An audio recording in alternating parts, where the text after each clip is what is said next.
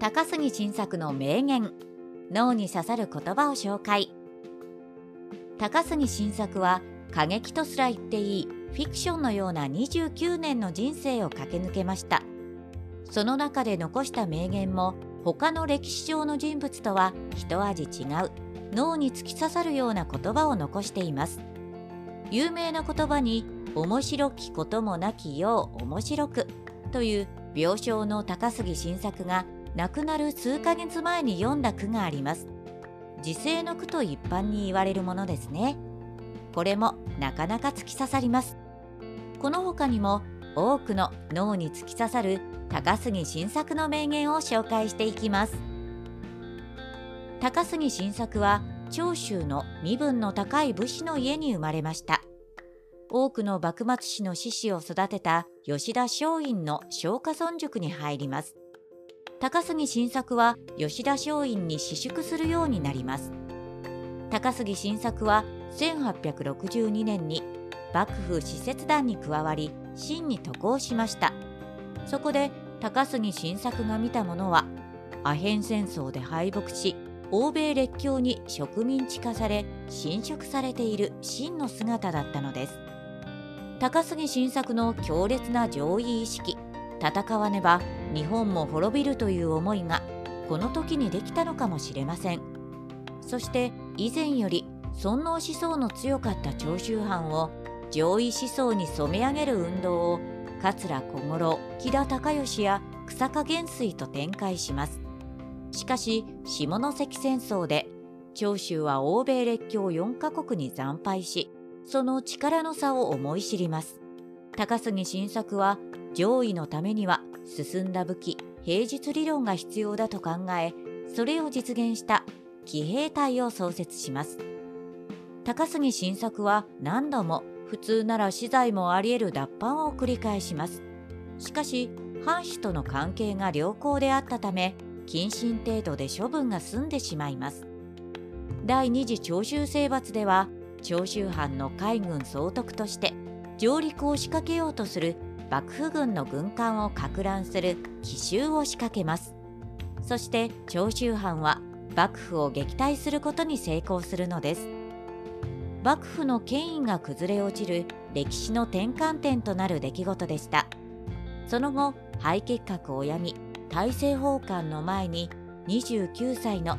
短くも激しい生涯を閉じました。高杉晋作は苦しいという言葉だけはどんなことがあっても言わないでおこうじゃないかという言葉を残しています。苦しいことを苦しいなんて言わないというもの痩せ我慢のように見えます。逆に言えば苦しいことを苦しいと言えるのは楽といえば楽です。それを言えない立場であったのが高杉晋作であったのでしょう。周りには彼を頼りにする同志がおり部下がいます。彼が苦境を口にすればその動揺は大きく広く広がっていきます。人を率いる人物である人責任を持って人をまとめてプロジェクトを進めていくサラリーマンにも通じる言葉ではないでしょうか。高杉晋作は苦労する身はいとわねど苦労しがいのあるようにという言葉を残しているように別に苦労が好きなわけではないのです。苦労してもいいのだけどもその苦労に見合う価値がなければいけないという考えを持っていたわけです。そういった意味の名言ですね。実際にただ苦労だけを強いる我慢するというだけでは人間どこかで壊れますし人の上に立つ者が苦労を人に強いる場合もそこに意味があるから苦労をかけることができるわけです。今にも通じる名言ではないかと思います。本当に苦労するなら甲斐のある苦労をしたいものです。高杉晋作の真の楽しみは苦しみの中にこそあるというのはかなり脳に深く突き刺さる言葉ですね。そもそも人間の脳は苦しみといいますかストレスが全くない状況にあると変調をきたす可能性があるようです。人生においても苦しみはスパイスと言いますが必要なものでしょう。高杉晋作の真の楽しみは苦しみの中にこそあるという言葉の本意は本当の楽しみは苦しさを乗り越えた時にあるというものです。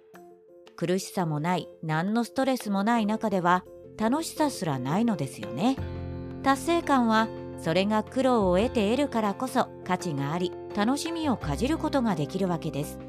人を楽しませることが最大の目的である娯楽であるゲームや漫画小説だって読者にストレスを与える展開はありますよね。高杉晋作の言葉は人間の脳が何を楽しいと感じるのかという現在脳科学の到達したその本質すら掴んでいる言葉ではないでしょうか。高杉晋作の「過ちを改めればそれは過ちではないのだ」という言葉も深いです。脳に刺さってきます。人間は自分の過ちを認めることは難しいです。孔子は過ちて改めざるこれを過ちというという言葉を残しています。当時儒教は武士の教養の基礎でしたので少しパクリ臭い気もしますが世の中に完全なオリジナルなどないのも事実です。逆に言えば歴史を超えた真実の言葉であるとも言えますよね。間違えてもやり方を変えてやり直せばそれは全く過ちではなく成功のための一歩に過ぎなくなるわけです。これは今でも通じる言葉です。謝ったらやり直せばいいのです。失敗など気にせず前向きにいけばよく本当の過ちはやり方を変えないで同じことを繰り返すことでしょう。高杉晋作は戦いは一日早ければ一日の利がある。まずは飛び出すことだ。思案はそれからでいい。という言葉を残しています。これも中国の兵法書孫子の言葉として故に兵は拙速なるを聞くも未だ孔の久しきを見ざるなりが転じて今に伝わる高知は拙速にしかずに似ています。孫子の本来の意味はとにかく考えるより早く動けというより短期決戦が戦では寛容であるという意味だったのですが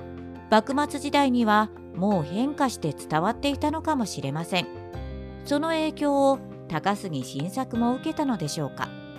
むしろ考えたら行動しろというのは死の吉田松陰の教えに近いものでしょうか。